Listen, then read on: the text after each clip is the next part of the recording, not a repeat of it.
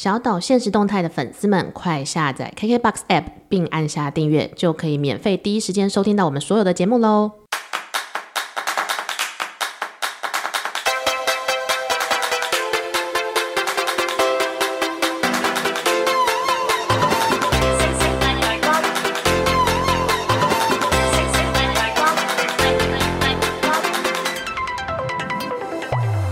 收听小岛现实动态，我是阿 Ken。大家好，我是 Vicky。又到了星座特辑来喽！我们再度跟贾 不是贾国师，我们再度跟唐老师站在同一个版面上了。是的，那我们今天要讲的是水瓶座。水瓶座就是世界上最难懂的生物。如果手指碰手指就能明白他的心吗？现在是在比喻水瓶座是外星人。一开场就得罪一个星座，这样。但是大部分的人对于这个水瓶座的第一印象，大概就是外星人啊，然后搞不懂他们在想什么，对不对？像我妈妈她是水瓶座的，我跟我妈的交情其实是好的，就是相较于母女的平均交情来说的话，但我也蛮常，真的搞不懂她怎么会这样想哎。我觉得你们交情好的原因可能都是风象星座，我后来才发现说，哎、哦，水瓶座是风象星座，哎，不是水象。对，天哪，我们居然有资格跟唐老师在同一个版面，知识如此薄弱哦。他们是风象星座，对，所以我觉得有一点点风象星座的感觉都差不多。那如果说用 hashtag、嗯。三个 hashtag 你会怎么讲？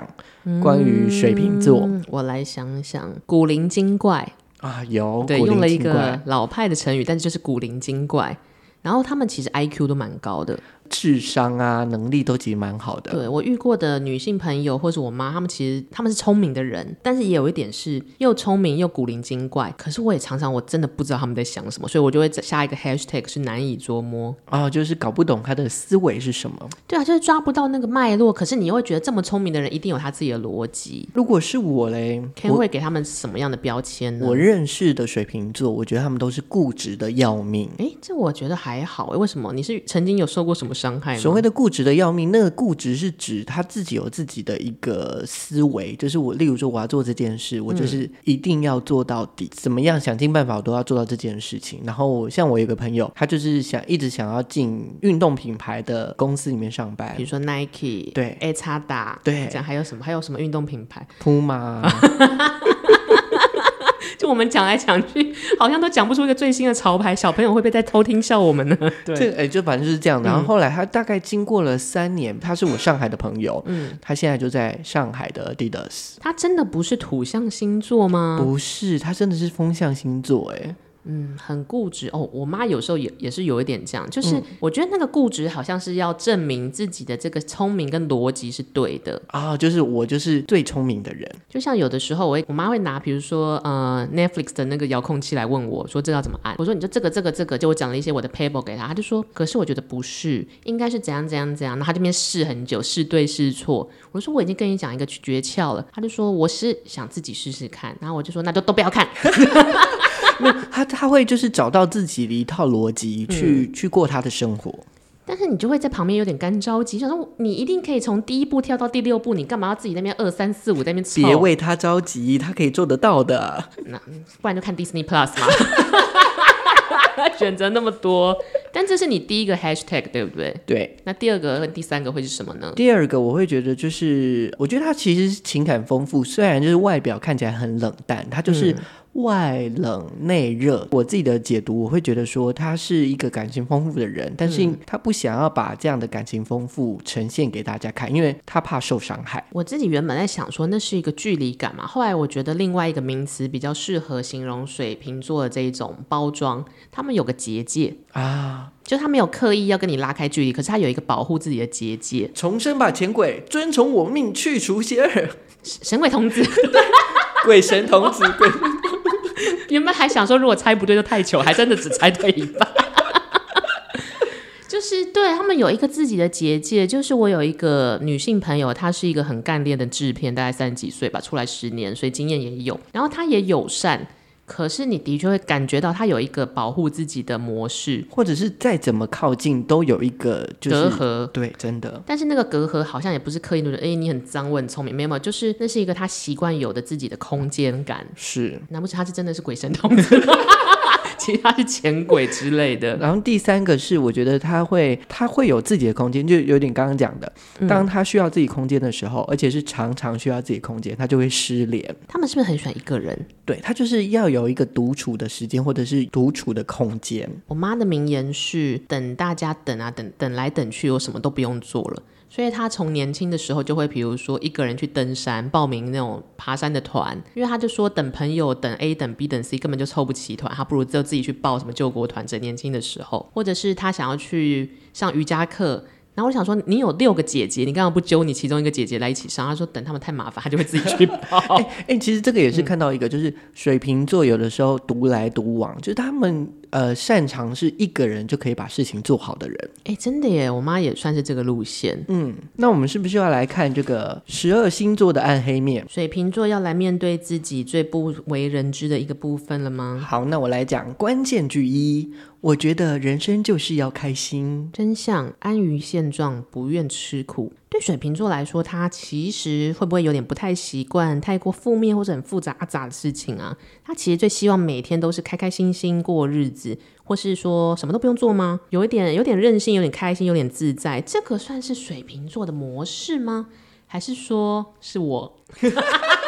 哎、欸，能够开心任性过日子，什么都不做，不是大家一个憧憬吗？风象星座的个性，没错，每一个风象星座的目标都是这样子吧？什么都不用做，却活得下去哦。不过就是呃，我我在认识两个女生，那我会讲形容她，就是有一个是世俗型的，那另外一种是自然型的。世俗型是他很入世，对，可能因为环境的关系，世俗型的就是被逼的，就是要在别人面前展现出别人想要的样子。哦，他是做什么行业的？他爸妈好像是里长。哇，对，很懂，很懂。嗯，所以，所以其实他在别人面前就可以展现出很开朗啊，或是很符合大家的要求的感觉，就是热心招待大家，因为你们是里长一家人。是，然后另外一个他就是比较自然派，就是也就是长得像他自己的样子。嗯，所以你就会感觉到刚刚讲那个距离感，或者你会觉得说，哎、哦欸，他到底在想什么？有的时候很奇怪。但是我觉得，对于这样子自然型的水瓶座来说，我觉得他们会塞奶，就是他们会把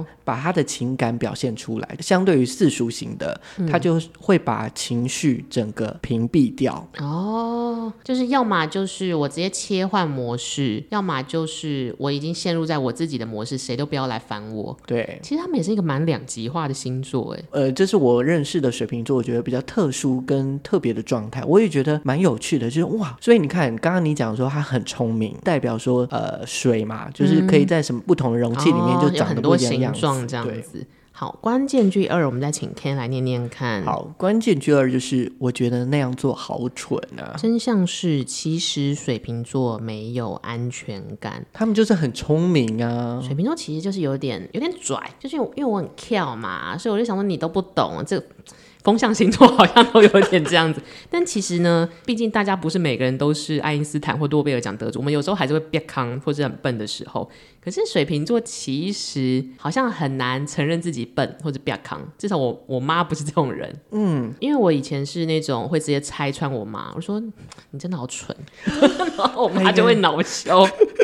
他是真的会恼羞，是，然后就可能就说，好啊好啊，大家都不要弄，大家都不要弄这样。我刚好有一个朋友，她的好闺蜜就是水瓶座，嗯、曾经她有跟我抱怨过，她就说、嗯、这个某某某啊，是每一次都是因为对方的呃，因为他比较聪明嘛，当然就是他的能力也比较好，嗯、所以他就在大公司，然后薪水也蛮好的。哦，可是社会金字塔的水瓶座啊，可是她就是会偶尔就会跟我同学抱怨说，哦，我觉得我工作好累哦，我工作什么薪水怎么样怎么样，就是讲一些。OL 的上气话是一定要的，对。但是从我那个朋另外一个朋友的角度来看，就是你现在明明就已经过得很好，那那你任何的条件都很好，哦、可是你还在无止境的抱怨。可是这个有点像是，当我成为了孙云云之后，我看的目标当然就是戴安娜王妃啊，这种感觉好还要更好。呃，某种程度啦，就是我觉得他知道他自己很聪明，但是他会把这个聪明的感觉不会按照现场的状况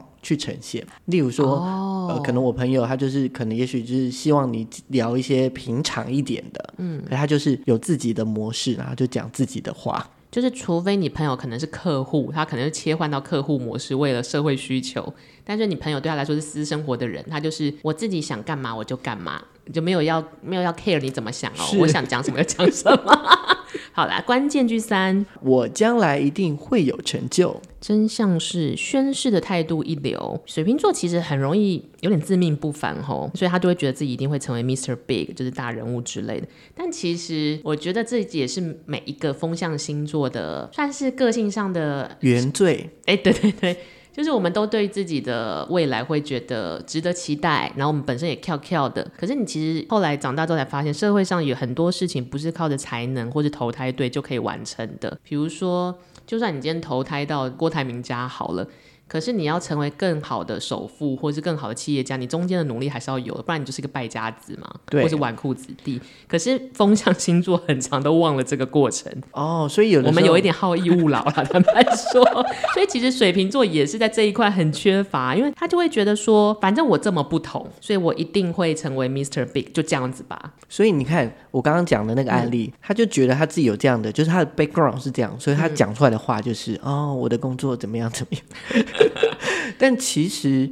我觉得水瓶座也是一个很努力的星座，就是他会想办法，就是遇强则强，他就是想要变得更好，更符合他自己想要的那个方向去前进。哎，真的，他们永不放弃，就是他们是一个具有斗志的星座。是。所以我们应该再度激怒我妈。所以你居然连这 Excel 表都打的没有那么好，然后过两天他就会函数，再过两天可能就会开发 App 这样子，激将法一直把他培育到更多的技能。但那个那个条件就是他要喜欢，我觉得蛮重要的。乐趣所在是是，对，风向是不是都这样啊？对，要有一点乐趣，然后那个乐趣至少要烧很久，而且是他自己最喜欢，就是他喜欢的状态下，他就是会没日没夜。但是他不喜欢，你怎么样叫他，他耳朵就盖起来，不然就是直接关机。这有点像是我那个时候在法文系的时候，我自己是喜欢学语言的，但不知道为什么当下就对法文没有那么太大的热情，真的就是大关机，耳朵就整个关起来，然后教授们都搞不理，搞不懂到底为什么我也可以关机成这样。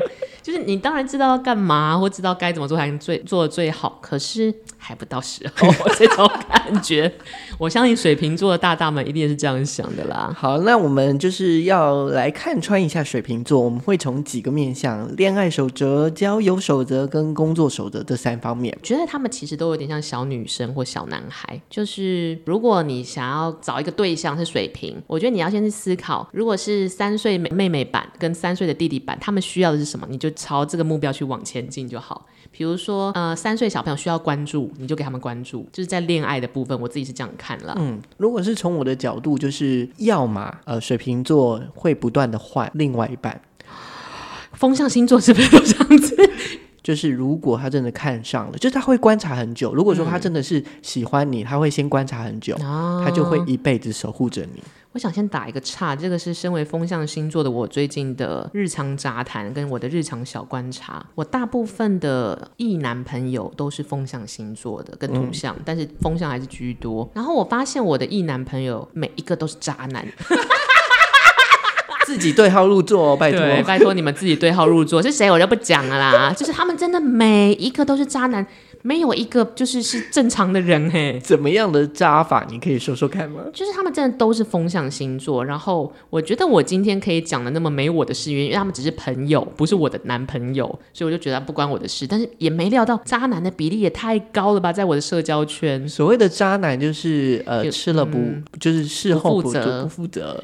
我觉得出事不负责，我觉得或许还不到渣。出事不负责，我只能当做你可能个性上没有那么有勇气。但是我觉得风象星座有一个有一件事最不可取的渣法是，他明知这个问题会在未来发生，但是他现在不打算先去处理或做准备，及时行乐吗？不负责任，还是回到这四个字。这有点像是，比如说，我有遇过啊，其实风象星座的渣女也不少。好，我就讲一个我的朋友好了，她是一个风象星座的渣女，然后她今年也是适婚年龄，她现在交往的这个男朋友也是，然后她的男朋友是在跟她交往的时候，很明显这个男生就是朝着结婚生子奔去的，嗯，就是非常正经古板的一个对象，也是一个好人。那我就说，你确定你要不要？因为我的朋友其实是一个很明确的不婚主义者，那我就说。可是我最近常遇到你男朋友，好像一副这哎婚礼要办在哪里，婚戒要买哪一排，喜饼怎样怎样，就是他好像一切都在，就差没有买婴儿床什么的。我就说你真的有认真告诉这个你男朋友说你其实是不婚不生主义者吗？他怎么感觉没有 get 到？他说我都讲啊，我都有讲啊。我说，嗯，我觉得他没有 get 到，你要不要直球再讲？就是大家坐下来好好谈嘛。那如果，嗯、你没有要结婚生子，你也不要耽误人家的儿子，他也是人生父母养的。那那是他的人生目标，你就赶快在他一个也不错、最好的时机，赶快去找别的对象结婚去嘛。他就说：“我有讲，我说啊，人家就没 get 到啊。”他说：“那为什么我要负这个责任？”我就说：“那如果就是再过两三年，然后你们适婚年龄之后，他来提亲，你就跟他说：‘哦，sorry，没有这个打算。’我说你到时候会被泼硫酸呢。我跟你说，他就是渣，哎、欸，真的是渣哎、欸。然后我就他就说没关系啊，到时候要翻脸就来翻脸。”我说你你确定？因为她现在还会跟着她男朋友一起出席那种感觉，就像 fiance 未婚妻会出席的场合，过逢年过节啦、三节啦、父亲节、母亲节，然后男朋友的兄弟的婚礼，然后跨年亲戚的烤肉什么，就是。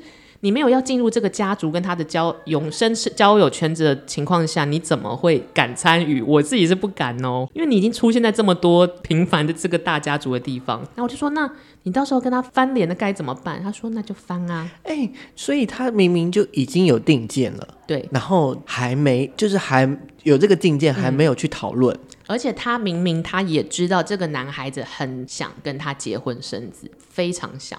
好险，我不喜欢风象星座。我各位风象星座的朋友们啊，请大家做一个丁金的人好吗？哎、欸，但其实我认识的水瓶女是很重感情的，哎，非常非常重感情的。嗯、我们也重感情啊，我们只是重比较多段感情，对。因为像真的有一个是目前已经结婚了，嗯、然后他们好像在一起十几年吧，好久哦，就从大学时代到现在，嗯、然后生了一个小宝宝，很可爱。嗯、然后另外一个呃，另外一个女生是我刚刚讲的这个第一号女生呢，嗯、她就是比较那个柔情似水的水瓶座女孩，哦、嗯，然后比较做自己的样子。她是比较靠双鱼啊，哎，有可能呢、真的，这是一种嘛。对，然后另外一个就是比较大气女强人型的，我我表现的非常的大气的样子。嗯、可是她，你看她一结婚，她也就是回归家庭，嗯、然后家里怎么样的事情，她都她她都她都会做啊。她老公是什么星座的？我不知道哎、欸。她老公如果是风象，就好笑了哦。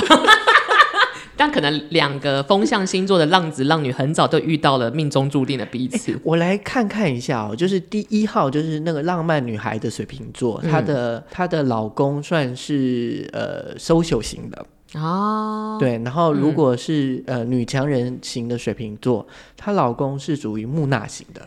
所以其实水瓶座，不管你是呃开朗型的水瓶，还是收敛型的水瓶。其实他们只要遇到可以，不好意思，开始发出很像巫婆要下毒的声音，对，就是那种平那个什么白雪公主为童话故事会有的念读书的桥段这样。好，反正就是无论是开朗的水平还是收敛型的水平，其实水瓶座只是要遇到一个可以衬托出他的美好的人，这段关系都可以走得很久啊。我想起来了，我跟其实几个水瓶女孩相处的也蛮愉快的原因是，他们认为自己是独一无二。但是他同时也认可你是独一无二，是，他不会觉得我就是大姐。啊，难怪他们相起来很舒服啦。嗯，这就可以就是让我们带到我们另外一直在思考的，到底要怎么样才可以成为水瓶座的好闺蜜？那你怎么跟这两个水瓶女孩就是一直保持的不错的友友情呢？基本上就是我在我的领域发挥，她在她的领域发挥，就互相尊重，彼此是小天才这件事。然后我们偶尔才会见一次面，就是多偶尔五年、六七年这样，就是见面的时间次数不会很多，但是我们一见面就可以一见如故，然后我们就可以聊很久。就是你守护住了水瓶座的那个结界，对，你没有要一直戳它或打破那个结界，打破它这样子，哇，就是可以理解水瓶座很像什么？他们很像都市里的高级 OL，就是我尊重我们的彼此的特性，我也尊重我们的长才，然后同时我漂漂亮亮，你也漂漂亮亮，然后我不烦你，你也不烦我，可是我们就是高级的高级的朋友们，真的哎，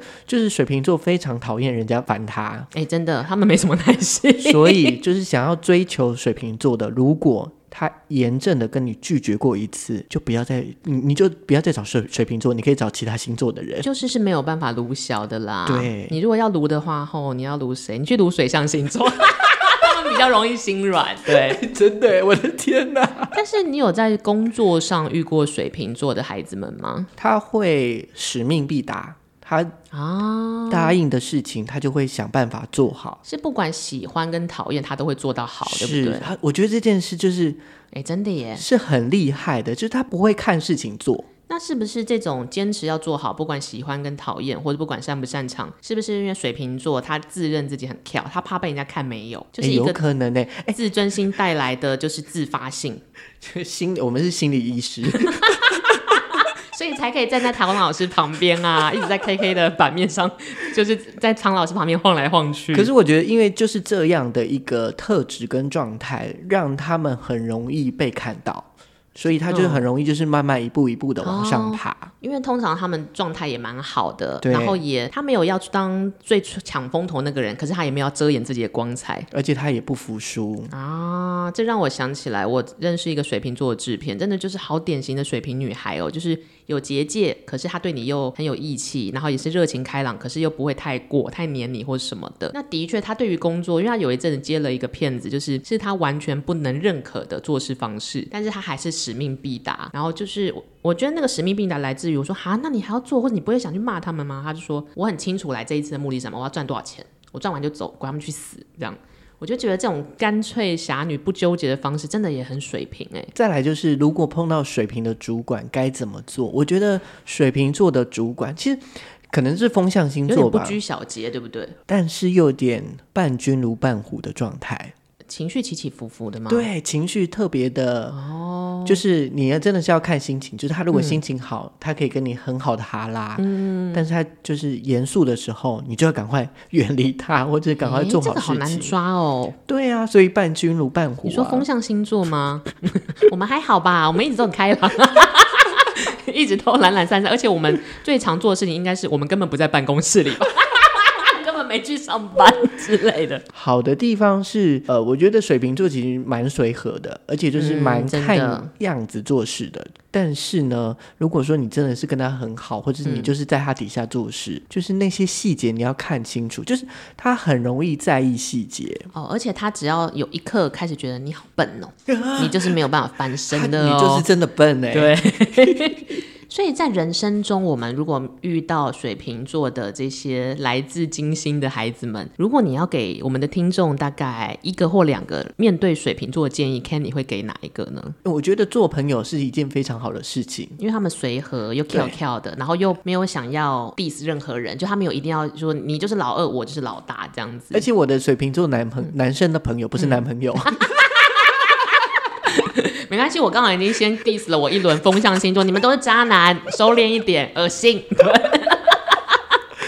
他就是有一点中二感，他会让你就会觉得说，哎，我其实没有没有任何的防备。如果是真的是很好的朋友，啊、虽然有一点点怪，嗯、你你真的能感觉到他就是有一点传统跟创新之间的那种矛盾感。就他的逻辑是你从来这辈子可能 get 不到或没想到的。对，对，但是就是很好的朋友，因为我记得那时候，呃，我们在上海交换，我的室友就是水瓶座。有一次，他就说：“走，我们去河南，我想要去看少林寺。”嗯哼，那就去啊。那我们就坐了十二个小时的那个火车。哦，你坐卧铺是不是？没有，我们是坐硬硬座。Oh my god，最便宜的那一种，那很累耶。但是我们就这样冲，嗯、就这样冲去少林寺，结果我们就上去走两下就下来了。他累了是不是？